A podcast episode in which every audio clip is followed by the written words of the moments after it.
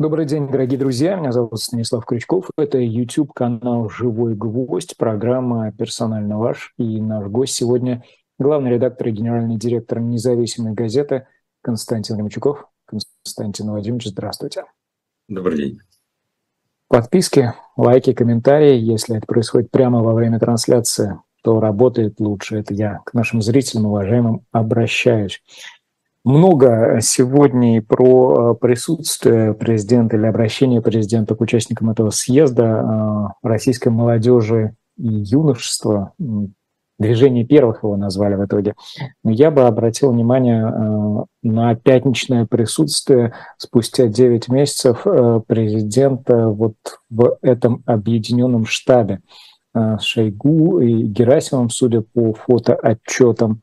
Вот в какой связи, если бы э, в субботу не появилось это видео с Дмитровским военкомом, э, если бы сегодня Вишневский депутат Борис Вишневский Питерского ЗАГСа не опубликовал ответ от администрации президента по поводу завершения мобилизации, где ему сказали, что для окончательного ответа о том, почему нет этого указа, не хватает документов, то, наверное, может, и не стоило бы на это обращать внимание. На ваш взгляд, почему президент приехал в пятницу, не знаю, где этот штат находится, что в этом символического, а что в этом существенного из того, на что стоит обратить внимание? Символическим является демонстрация того, что главным центром принятия решений по специальной военной операции являются вооруженные силы Российской Федерации. Не ЧВК, не, там, я не знаю, добровольцы, не партизаны, не, не кто-то, а э, это вот вооруженные силы. В связи с тем, что жизнь телеграм-каналов э, объективно изменила представление э, о том, что на самом деле происходит на фронтах, и это на фоне тех жесточайших законов драконовских, которые были приняты в России, которые э, не позволяют никому под страхом серьезнейших э, сроков тюремных высказываться в оценочном плане того, что происходит, никому нельзя, потому что сразу срок. 8,5 лет, 9 лет, 7 лет, 12 будут просить и так далее.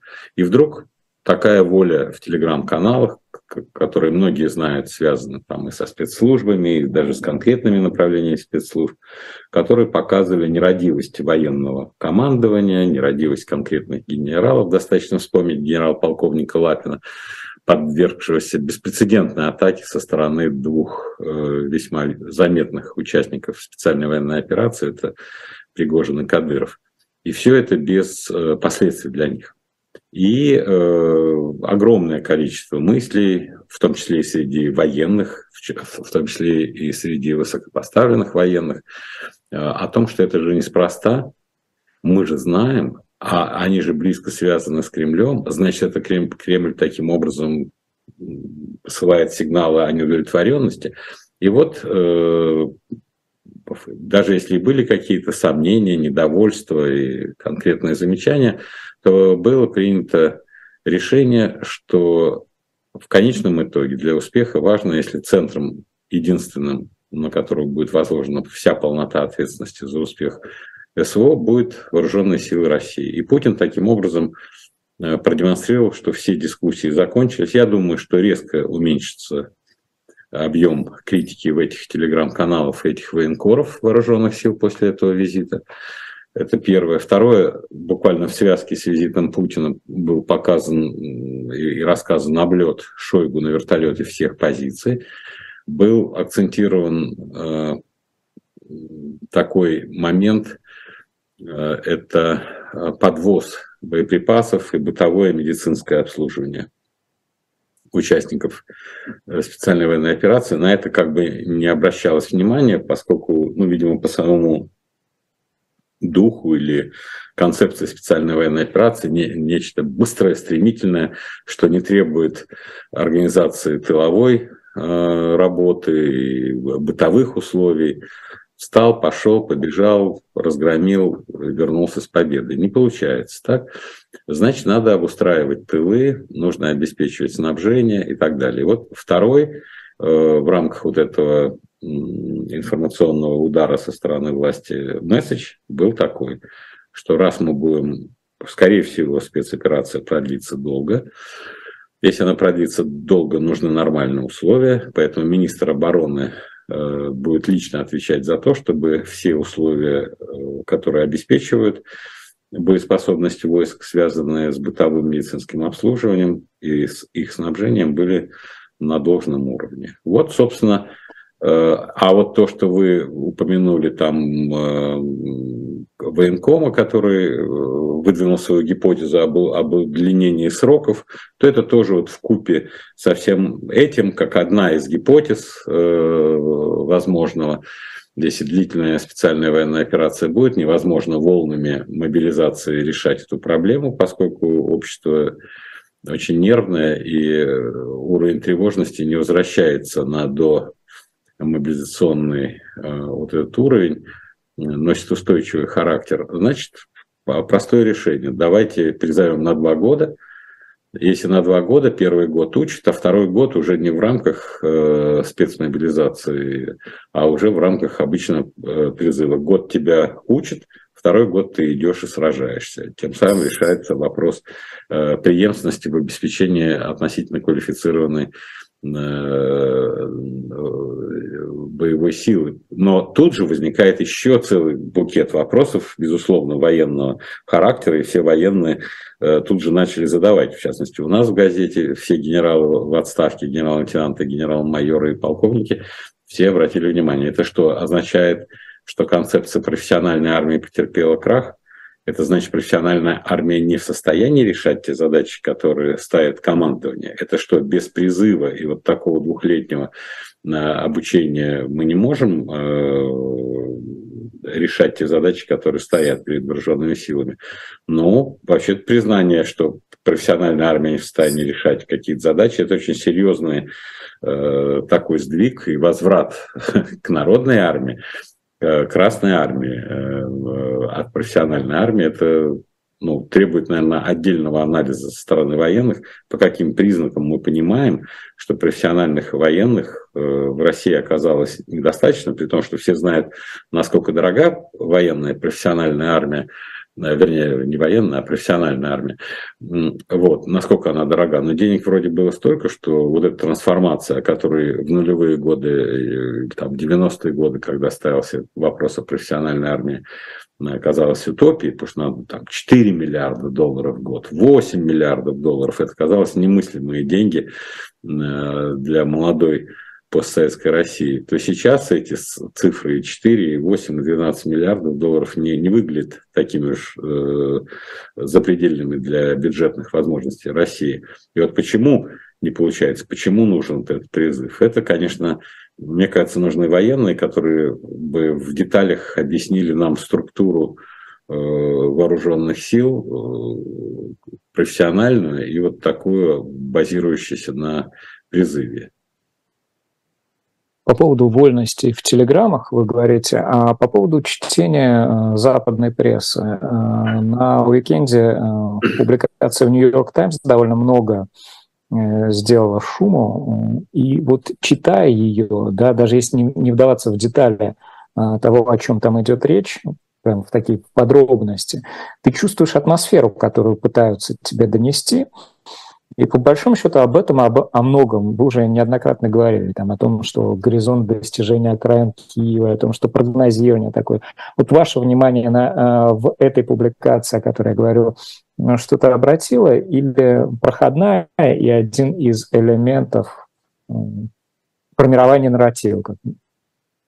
Нет, ну, не знаю, любая публикация, по большому счету, даже трудно вспомнить, какая бы ни была э, проходной в том смысле, что публикация – это публикация. Она, uh-huh. Журналистам удается докопаться до какого-то источника. Этот источник рассказывает, что было много месяцев назад, как это все воспринималось. Вот. Но мне кажется, что у нас уже достаточно и у самих данных, даже если никаких источников не искать, а просто смотреть э, на то, кто что заявлял. Я вот тут готовил итоговый номер за 22 год, итоговую колонку редактора и главный материал, посвященный СВО, и перечитал все выступления Путина, скажем, начиная с декабря. Э, мне было ну, любопытно вот освежить уже сейчас через призму того, что мы э, знаем, что случилось за этот год, э, еще даже до начала того предложения, которое Россия дала НАТО и Америке по пересмотру условий безопасности для России и это было сделано почти в ультимативной форме, с предложением не тянуть, не медлить, вот дать вот эти э, свои предложения на нашу озабоченность. И Путин обо всем там сказал, и про декоммунизацию, вы хотите настоящей декоммунизации, вы ее получите, и все. И это сейчас уже ты понимаешь, что если ты воспринимаешь это э, по номиналу, как бы все слова, то э, он все фактически сказал, обо всем предупредил, и уровень, э, вот тональность его, когда он говорит, вы хотите, вы получите полную декоммунизацию. Декоммунизация не сведется только с носу памятников. Вы получили от коммунистов вот эти, вот эти, вот эти территории, все, полная декоммунизация будет такой. Проходит несколько месяцев, там э, украинские руководители говорят, мы должны решить исход э, переговоров на поле боя. Путин опять говорит, они хотят на поле боя, ну давайте, решим на поле боя. И вот сейчас все, что он делает, как он ориентирует э, вооруженные силы и политических э, своих э, соратников, это то, что мы должны решить эту проблему на поле боя. И когда вот после вот этой встречи или во время этой встречи появилось сообщение о том, что полк поставлен на боевое дежурство каких-то гиперзвуковых ракет, то я воспринимаю это совершенно предметно. То есть для э, специальной военной операции гиперзвуковые ракеты не нужны, потому что и эти ракеты э, без э, серьезной противовоздушной обороны обычные ракеты достигают тех целей в основной массе, которые э, они предназначаются. Но гиперзвуковые э, ракеты нужны не для Украины, они нужны для стран НАТО. И вот это вот э, тоже достаточно однозначный месседж. Ну, точно это гиперзвуковая не для Киева, потому что там нет ПВО в Украине такой, который бы надо было преодолевать с этой скоростью. Но ПВО есть в странах НАТО, есть в Америке, которые гиперзвуковые ракеты могут преодолевать. И на боевом дежурстве вот полк поставлен, это значит о том, что круглые сутки, 24 часа эти гиперзвуковые ракеты готовы будут взлететь и преодолеть ПВО Э, за время, э, которого достаточно, чтобы обойти возможности обороняющей стороны э, включить свои системы защиты. Значит, эта риторика нарастает, и это очень серьезная риторика. И мне кажется, вот те специалисты, которые за ну, последние, там, я не знаю, 50-60 лет написали кучу томов про ядерное сдерживание, ну, как э, условия глобальной безопасности. Мне кажется, настало время пересмотреть э, эту концепцию с признанием того, что ядерное сдерживание, так как мы его понимали изначально, а потом после Карибского кризиса как достаточно успешный инструмент э, поддержания мира, да, то есть угроза взаимного уничтожения является сдерживающим фактором в поведении. Вот сейчас когда риторика такая и когда готовность использовать э, любое имеющееся под рукой вооружение, и никто ничего не боится. Все говорят, ну попробуйте, ударьте, мы такое вам э, в ответ дадим. То есть то, что в течение 50-60 лет нельзя было произносить ответственным политикам, и то, что начиная с, там, с визитов Никсона и Вилли Брандт сделали для разрядки, вот сейчас этого больше нет. И мне кажется, что вот эти эксперты по ядерному сдерживанию, они должны каким-то образом проанализировать, но при этом достаточно глубоко. Что это означает э, для мира, для нас? Вот у меня, после того, как я пришел к этому выводу, что ядерное сдерживание в том варианте, в котором мы его понимали, не сдерживает, конечно, наступило более тревожное э, восприятие будущего, э, нежели до этого. Выясняется, что фактор наличия у нас ядерного оружия не является фактором, э, который ну, в течение десятилетий являлся фактором того, что ты в безопасности, ты в домике. Нет, ты не в домике, поскольку больше не работает это направление мысли. И мы видим, что если ты обычными вооружениями не в состоянии э, дожать противника и апеллируешь к ядерному оружию, то, стало быть, э, союзники этого противника, никто не будет смотреть и ждать, пока ты будешь его использовать, и просто говорить, а, ну, у них ядерная держава. Нет. Поэтому мне кажется, что мир, э, несмотря на то, что количество слов по поводу применения ядерного оружия в последние недели заметно уменьшилось, ну, по сравнению с тем, что было 2-3 месяца назад, когда говорили что это типа э, ерунда на постном масле. Но системно проблема э, ядерного сдерживания как фактор мира, мне кажется, э, подверглась такой коррозии в результате вот этой специальной военной операции, что последствия его даже трудно предсказать. Вот все, что я услышал за вот эти два дня информация о визите Путина на фронт и Шойгу и последующих новостных сообщениях вслед за коррозией этих сообщений э, со стороны мира, не со стороны Москвы, да, должна ведь последовать какая-то обобщенная рефлексия по этому поводу. Вот в частности, э, публикация э, статьи, новой статьи 99-летнего Киссинджера в «Спектаторе». Это свидетельство о том, что пытаются некую антикразийную проработку или обработку производить и мыслить в эту сторону – в сторону о том, что какая-то концепция должна быть выработана, и какая-то поляна, на которую нога э, Кремля ступить могла бы, э, должна быть предоставлена ну, ментальная, да, переговорная ступня, я в этом смысле. Ну, Стас, в этом смысле, знаете, Киссинджер хороший э, пример, поскольку он как раз был одним из активных участников в начале 70-х вот этой политики разрядки, вот с этими озабоченностями э, взаимного характера. Поскольку Киссинджеру 99 лет, а мне 98, то я ментально, э, я с ним, ну, как бы на одной волне, потому что я понимаю, я, во-первых, помню остро все то, э, что было, вот. Потом за эти годы прочитали тысячу страниц текстов с рассказами о всяких венских переговорах, где еще Хрущев, там Кеннеди мог, мог сказать, вы не хотите по Берлину договариваться, ну тогда будет а, атомная война.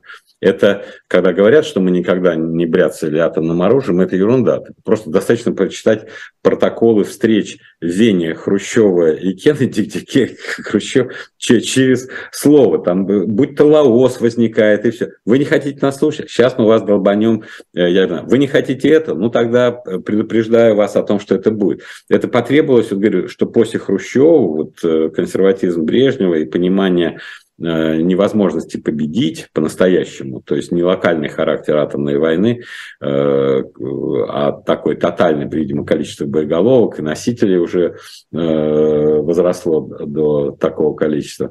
Вот преодолели. А сейчас вдруг все это исчезло, и осталось два человека, Киссинджер и я, которые помнят, что нас привело к этой размышлению. Поэтому я, да, но другое дело, я вижу, до какой степени неэффективен ну, Киссинджер. То, что он говорит, вероятно, также малоэффективно то, что говорю я, когда ставлю этот вопрос, что вот это новое поколение, которое внутри э, в конфликте, в ненависти, в ксенофобии взаимной, э, в иллюзорном представлении о доминирующей характеристике противника как фашист или нацист, или вот как только ты наделяешь э, исключительным доминирующим качеством своего противника, что он фашист или нацист, тебе ничего не жалко для его уничтожения. Ну, то есть на этой базе договариваться ни с фашистом, ни с нацистом нельзя, потому что, опять же, э, э, наследием Второй мировой войны являлось, что никаких сепаратных переговоров, нельзя умиротворять э, агрессора, нельзя идти на компромисс с нацистами и так далее и тому подобное. Поэтому вот на данный момент, мне кажется, состояние умов в руководстве и Украины, и России таково, что переговоры невозможны. Ну, просто невозможно. Это первое. Второе. Обе стороны считают возможным решить э, дело в свою пользу на поле боя. Это тоже, это поразительно.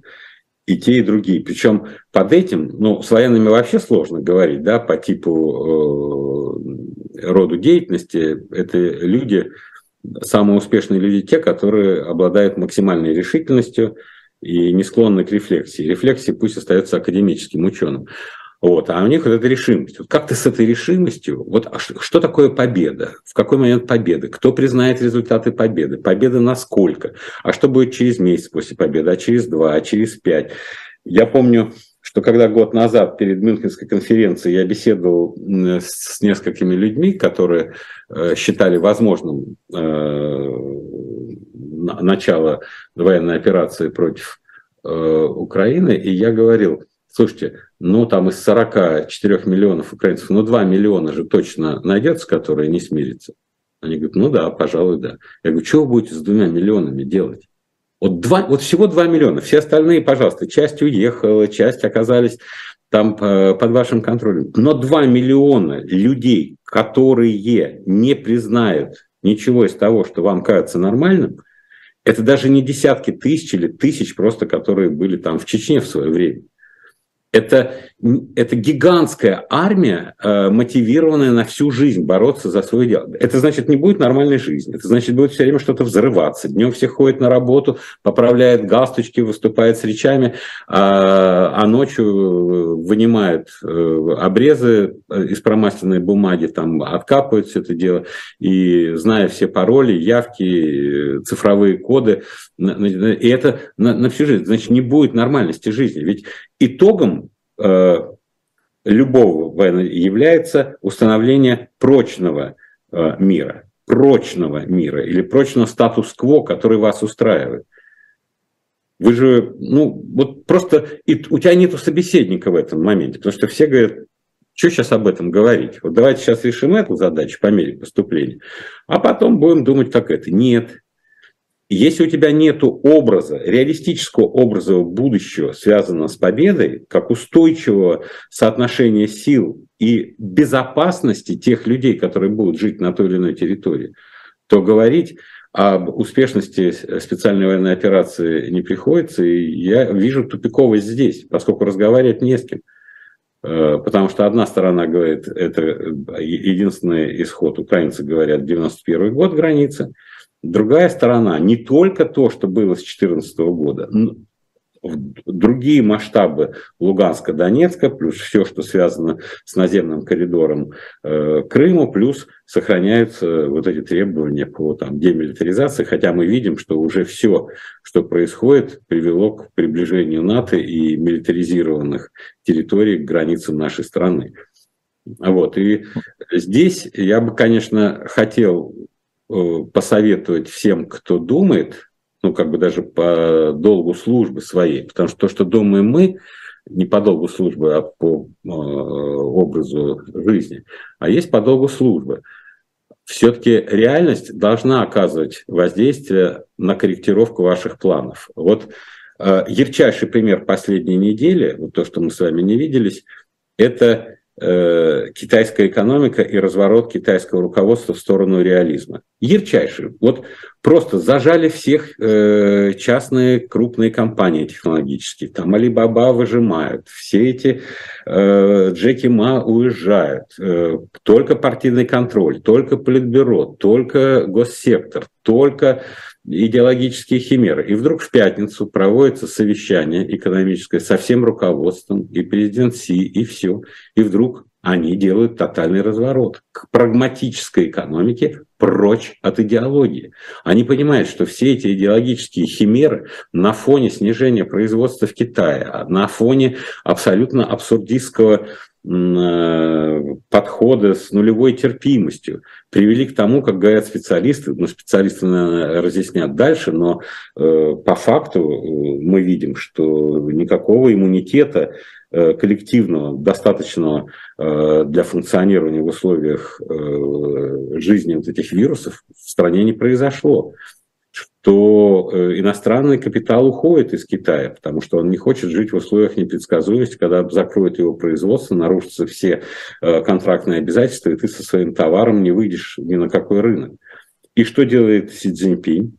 Что делает премьер-министр Ли Кицян? Они все говорят, слушайте, ребята, наша линия сейчас облегчить долговое положение бизнеса, в том числе и э, девелоперского. Наше дело сейчас ориентироваться на помощь частному капиталу, и мы говорим о том, что основной упор мы будем делать на частный капитал. Это ровно то, о чем мы говорим в принципе, как единственный э, гибкий и э, жизнестойкий источник развития – это частный капитал. Но в Китае который является примером для многих наших идеологических долдонов, вот давайте брать пример, вот пусть они возьмут, пересмотреть то, с чем еще два месяца назад Си Цзиньпинь шел на съезд, буквально через месяц после съезда отказаться, потому что он видит, что это угроза тому курсу и тем ценностям и так далее. А у нас никто не занимается пересмотром вот через призму экзистенциальных последствий для страны, для населения. С другой стороны, Э, надо тоже признать, ведь э, руководство Китая э, пересмотрело свои подходы после массового протеста китайских граждан. У нас массового протеста нет ни против чего, поэтому, строго говоря, руководство страны может говорить, слушай, а что нам пересматривать, если народ не протестует? И здесь мы возвращаемся еще к одной особенности модели. Китай при всей кажущейся ригидности своих политических структур оставляет возможность не тоталитарного существования каких-то кричащих потребностей общества, которые они могут вы, вы, высказать, они высказали, руководство страны смотрит и говорит, слушай, посмотрите, сколько людей вышло, и они, оказывается, не просто хотят отмены антиковидных э, э, ограничений, они требуют э, смены политической власти сохраняя обратную связь в форме протеста, Китай в состоянии настраивать свою реакцию властную на э, потребности общества. Если же в нашей стране протест невозможен никак, даже одиночно, не говоря уже о массовом, да, то можно, с одной стороны, сказать, что, ну, слушайте, никто же не протестует, поэтому гнем ту же линию дальше. А можно и сказать так, что, ребят, вы зацементировали и забетонировали э, проявление общественное настроение до такой степени, что вы вообще не получаете обратной связи. И ваша ситуация только формально выглядит лучше, люди не протестуют. А на самом деле вы, не получая обратной связи, не в состоянии корректировать свою политику. Без корректировки политики в условиях неопределенности невозможно рассчитывать на успех. Это надо быть ну, божественно умным, чтобы сказать, вот все факторы неопределенные, внешние и внутренние, а я определяю стратегию и тактику, и она будет всегда права. Так не бывает. Потому что стратегия и тактика есть следствие учета э, внешних и внутренних факторов. И меня, конечно, вот контрастность э, китайского опыта и нашего э, достаточно заметно э, удивила. А если соотнести степень коллегиальности принятия решений вот в том же Китае и у нас, потому что если вот обратимся к высказыванию президента, вы говорите, подборку высказываний делали а, для итоговой статьи, а, что он говорит на а, съезде, ну, вот обращаясь к этим детям и молодежи, да, вы наверняка знаете, большие перемены сегодня происходят не только в России, меняется мир, верю, что эти, эта перемена в лучшую сторону. То есть он верит. А, и вот коллегиальность, э, которая могла бы ну, подвергнуть эту веру, если она может быть в чем-то ошибочна или а, несет в себе э, заряд ошибки, корректировки, она в нашей стране вообще есть, потому что обратил внимание, статья у вас э, на независимый, интересный. Секвестрия госзаказа на имитационную демократию называется. То есть даже прежняя структура, которые выстраивались на протяжении 20 лет, которые существовали, сегодня оказывается свернута. Ну да, Бута там поменяли, приняли в ЛДПР. Ну а что такое ЛДПР, непонятно. Чем ЛДПР от КПРФ отличается? Вот Единая Россия и так дальше, так дальше. Вот степень сегодняшней коллегиальности в российском политическом руководстве, она э, вами как, оценивается?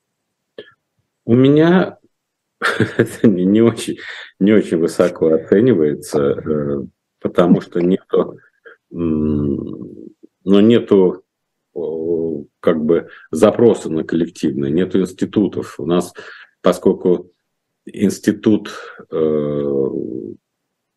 ну, при Владимире Путине институт как концепция э, не получил развития. И я даже как-то подсчитывал года два назад, что, например, в течение трех-четырех лет он ни разу в своих выступлениях не использовал слово «институт».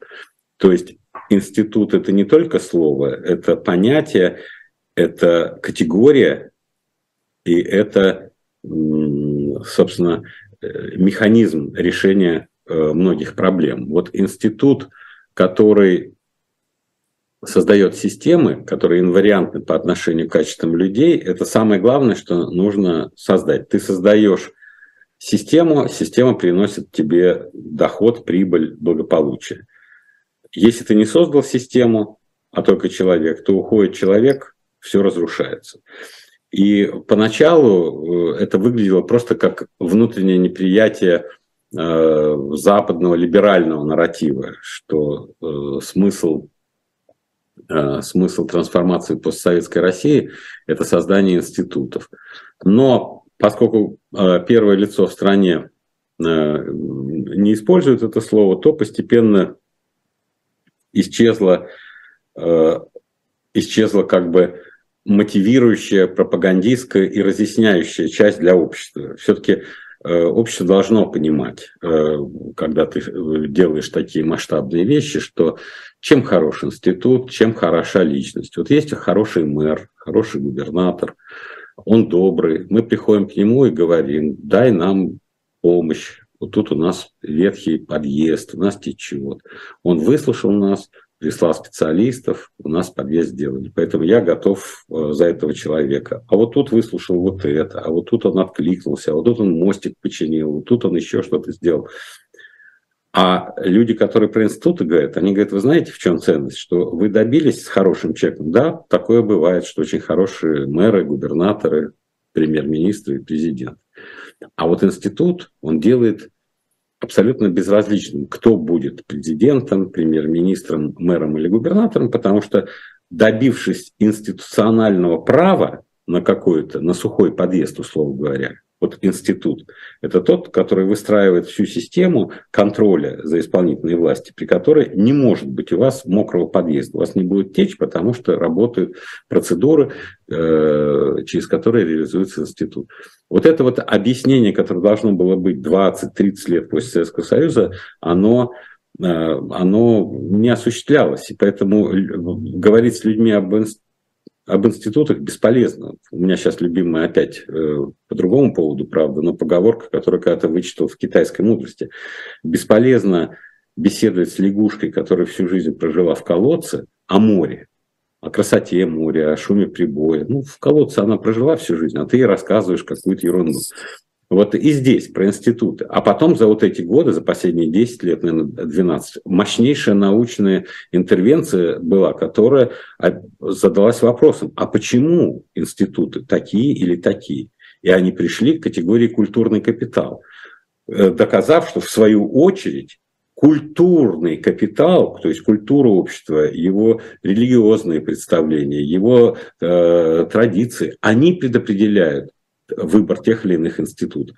И тогда обществу мы показываем, что из того консервативного прошлого в культурном капитале мешает нам делать институты, а что должно быть сохранено. Не огульно, давайте сохраним все традиции. Нет, не все традиции мы сохраним. Мы видим вся история страны. И более того, прогресс невозможен, если ты оставляешь только самое ценное, а туда идешь. И ты видишь, что в этом культурном капитале такого мистического, иррационального, что не вызывает доверия. Ведь мистические, рациональные вещи, которые ты не в состоянии рационально объяснить, они не вызывают доверия, а значит, они сокращают радиус доверия в обществе. А радиус доверия, значит, тогда вообще невозможно говорить ни об институтах, ни о чем. Ты никому не веришь. А раз ты никому не веришь, ты не платишь налоги, потому что ты не уверен, как эти налоги будут тратиться. Ты не хочешь делегировать никому полномочия, потому что черт его знает, как он их воспользует. Но самое главное, если радиус доверия, который ты сокращаешь постоянно до минимума, ты не хочешь оставлять власть. Вот это важно. Как же я отдам тебе власть, Стас, ты придешь вместо меня, если ты меня арестуешь в первую же ночь и бросишь меня за решетку. И вот это общества, в которых радиус доверия минимальный, базируется на культурном капитале и отсутствии институтов, они всегда обладают вот этими общими чертами, которые мы и наблюдаем. И уровень предсказуемости жизни становится ничтожным. Какие механизмы расширения этого радио, радиуса доверия существуют? Потому что вот вы приводите эту поговорку да, про диалог с лягушкой о море я вспоминаю, может быть, не к месту, но тем не менее, вот эту публикацию Financial Times про 39 слайдов, э, которые показались Путину неубедительными и которые показывали ему, видимо, за месяц до начала СВО Греф и Набиулина. Вот кто здесь в данном случае э, лягушка, а кто здесь море, э, о котором идет диалог. И, ну, собственно говоря... В конкретном случае... А, да, говорите. Об, инсти... об институтах там вообще мог быть поставлен вопрос. То есть для президента моей страны э, это в принципе неважная штука. Или есть все-таки те, кто может проквакать и наквакать э, об убедительности э, функционирования э, институтов?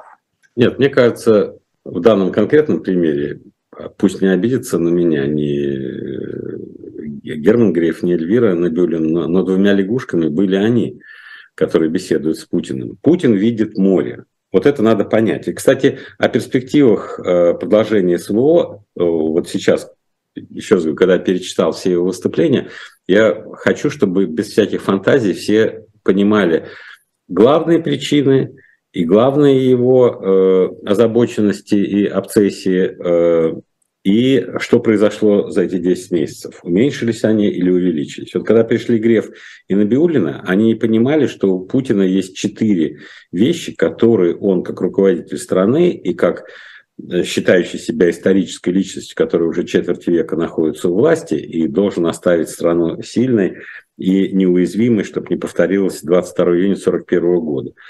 Это расширение НАТО на восток, это оранжевая революция, которую Запад э, устраивает во всех странах, приближающихся к нашим границам. Это неуважение прав этнических русских на тех территориях, которые э, находятся за рамками э, границы сегодняшней Российской Федерации, но которые исторически там проживали. И, наконец, четвертое – это э, жесткий дискриминационный прессинг в отношении нашей экономики с желанием удушить ее, не дать получать доходы. И ярчайшим э, примером для него это был «Северный поток-2», э, которым личная инициатива Путина играла колоссальную, колоссальную роль. И э, он на массе совещаний не сомневался в том, что «Северный поток два, даже когда начались американские санкции там, по трубоукладчикам, в конечном итоге будет э, построен. И это будут наши долгосрочные э, денежки. И когда он увидел, что нет ни одного соглашения, которое бы Запад не разорвал, вот это у него четыре вещи. И эти четыре вещи для него, если бы Набиулина и Греф пришли и сказали, Владимир Владимирович, вот мы вот эту проблему, наше предложение сводится к тому, да, последствия будут, но мы решим проблему расширения НАТО на восток, а он сразу им, хоп, подлетное время от Харькова до Москвы. Пять минут. Что вы мне на это ответите?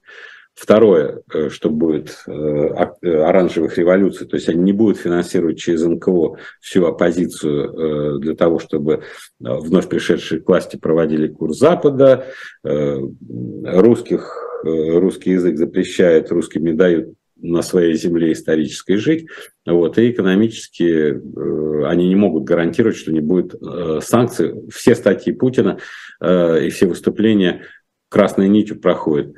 Что бы ни было, на Украине или не Украине, санкции будут введены обязательно. То есть э, предлог конкретный, который ищется для санкций, не имеет отношения к самому курсу на введение санкций. Это может быть все, что угодно.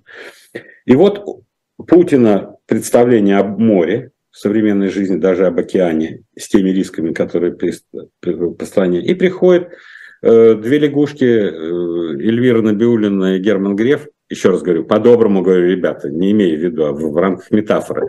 Вот, и они говорят ему что такое, что у нас золотовалютные резервы, что наша банковская система, что у нас рынок капитала, что у нас рынок технологий, что все у нас пострадает. Ну, конечно, Путину это неубедительно.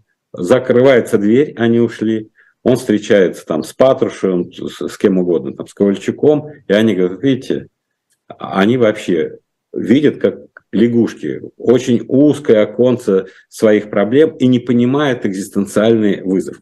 Значит, прошло 10 месяцев, вот все, кто анализирует Путина, помните об этих четырех вещах, о которых я сказал, и ответьте на вопрос. Есть ли хоть какое-то основание считать, что Путин, вот вы все знаете его характер, вы все его наблюдаете уже под э, супермикроскопом, что у него изменилось отношение к тому, что он считает экзистенциальный риск России. Нет.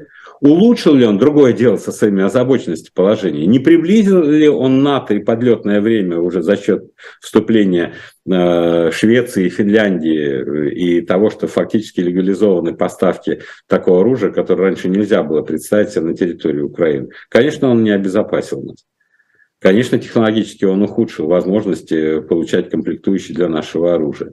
Но э, он ставит задачи, потому что он осознает вызов экзистенциальный, а масса коротышек не осознает в его сознании. Поэтому он говорит, создайте отрасли экономики. И что он пионерам и школьникам сказал? Я верю в то, что мир будет более справедливый, что наступит система, более справедливое в мире, когда каждая страна, я своими словами передаю, будет справедливо э, значит, решать свои проблемы.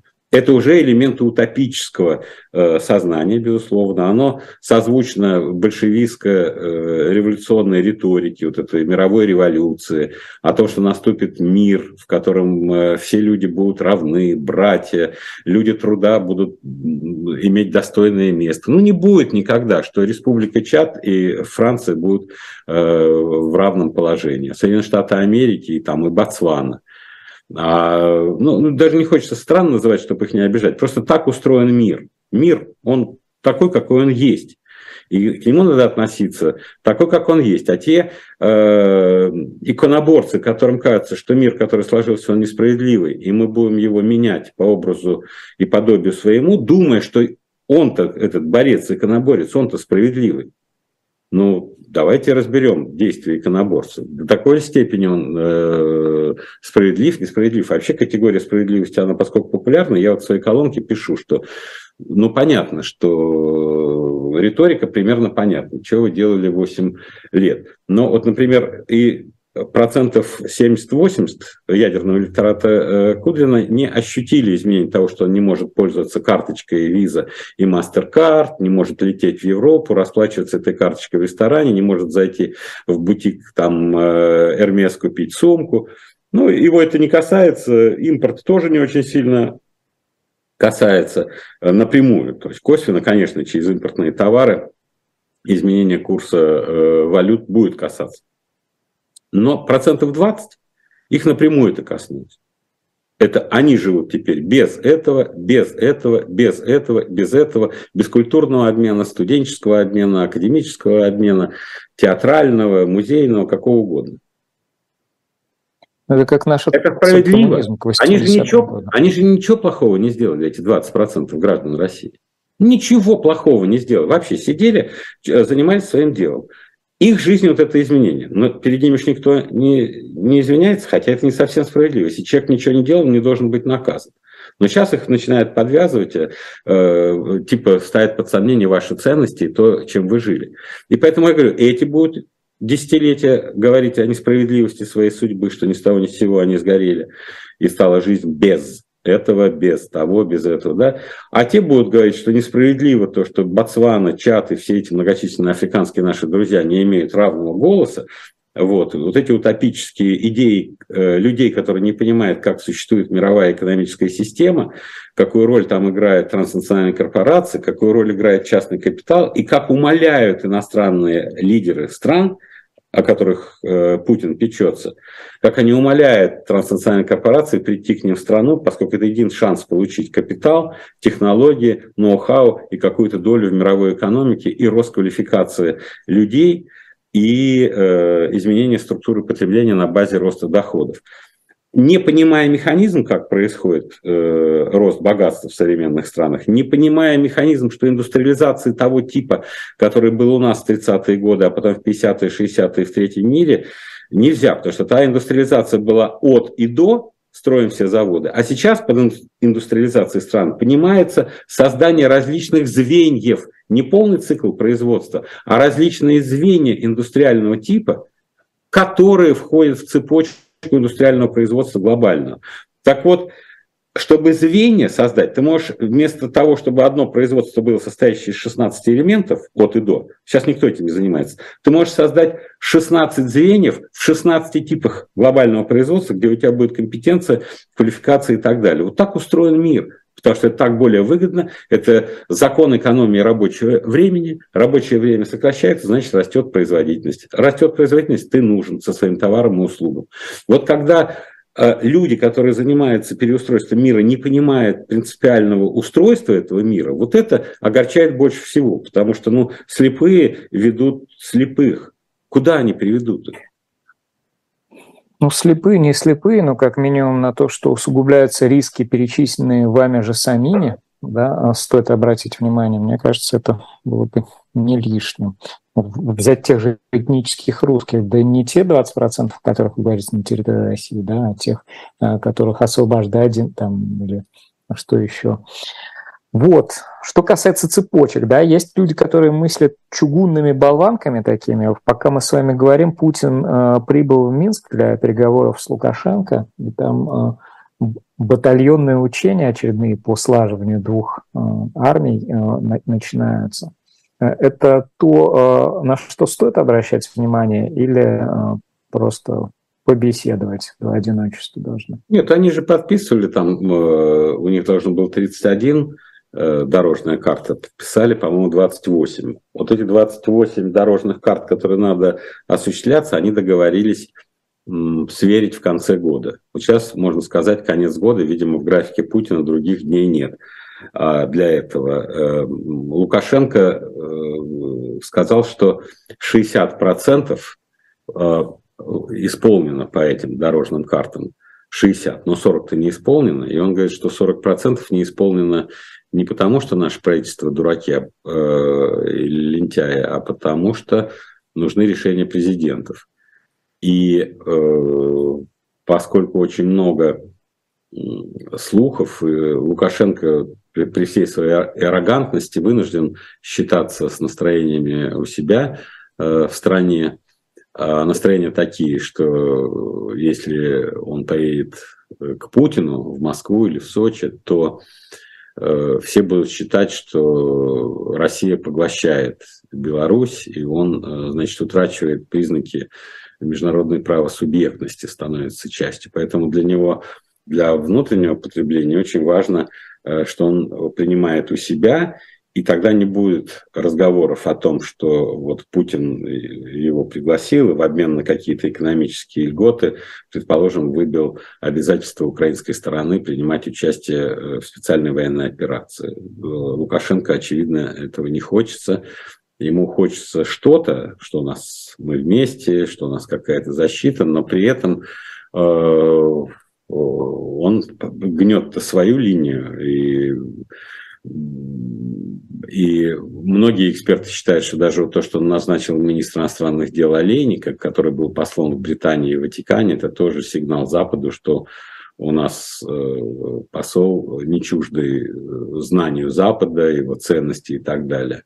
А то, что он каким-то образом сигнал подал, что может быть зерно идти через Беларусь в Клайпеду без обязательной уговорки, которая была несколько месяцев назад, что вместе с калийными удобрениями в порт Клайпед должны поступать. Сейчас калийные удобрения по-моему, сняты в качестве э, предусловия, а зерно – да. То есть он тоже пока, смотрите, я могу являться коридором для снабжения зерном в рамках решения продовольственных каких-то проблем, которые стоят перед этим. Сложный человек, но я скорее склонен считать, что это важная встреча по вот этим пакетам интеграции э, Беларуси и Украины, по тем дорожным картам, которые есть, э, ну и э, оговорить военное, стратегическое какое-то партнерство.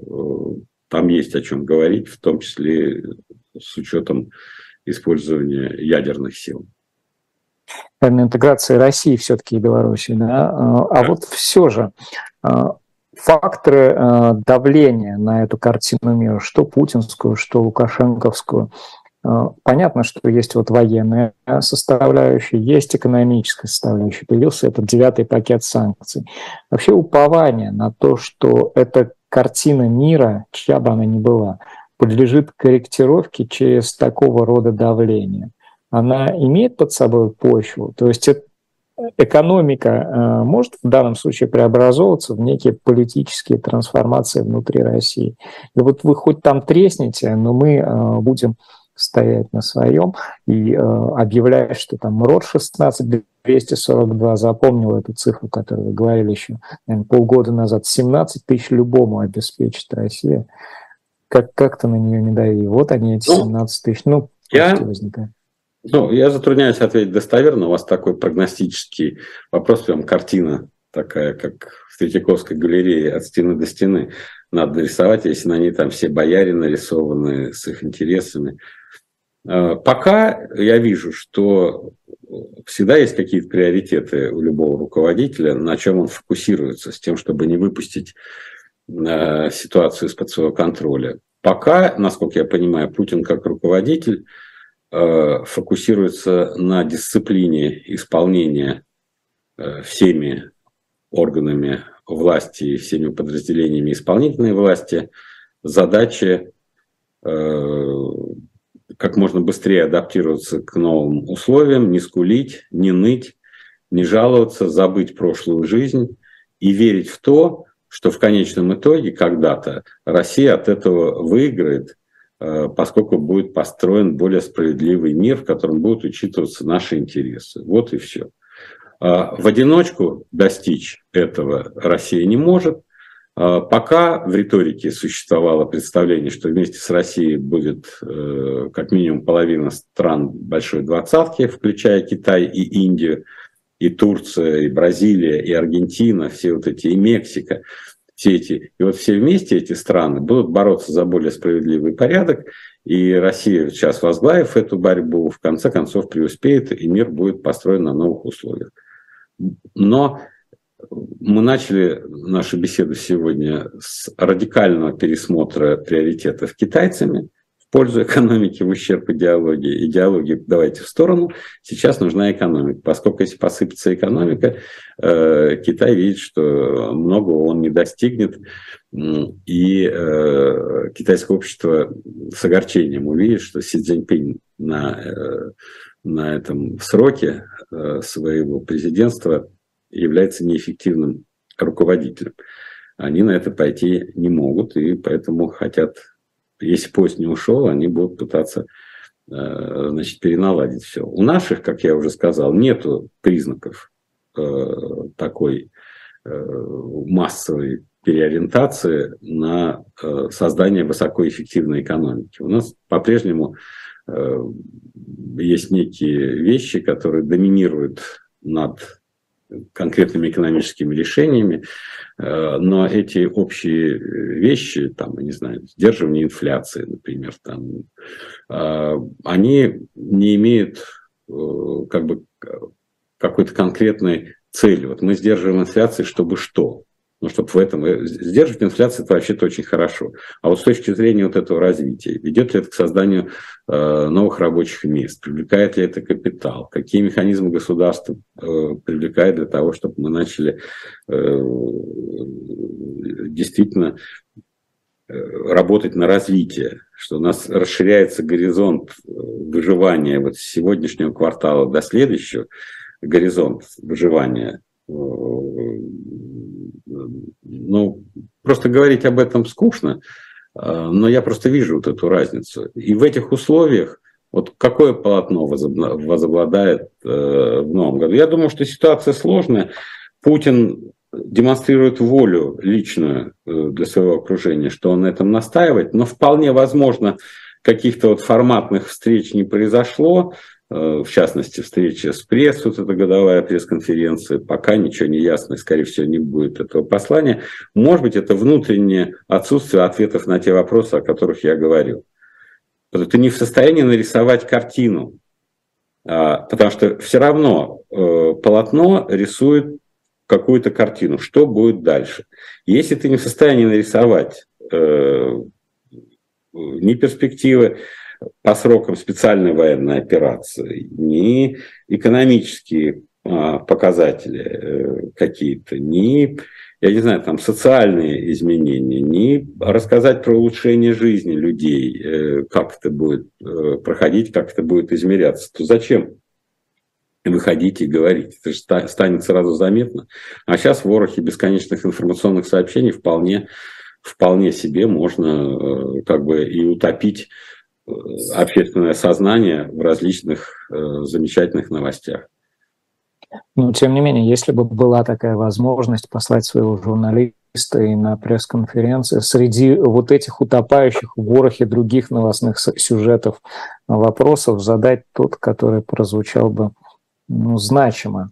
Не Слушайте, касаясь, может это быть. Это иллюзия того, что кто-то пришел, задал вопросы, это так все значимо. Там Ксюша Собчак задала вопросы, вот все, вот все, все видели. Или какая-то женщина из Дальнего Востока настойчиво задала вопросы. Или корреспондент BBC задал свой вопрос, или CNN задал свой вопрос и получил это. Я, я вообще но это опять это отражение нашей культуры. Нам кажется, что слова какие-то произнесенные вслух, они меняют меняет ландшафт, все люди сразу.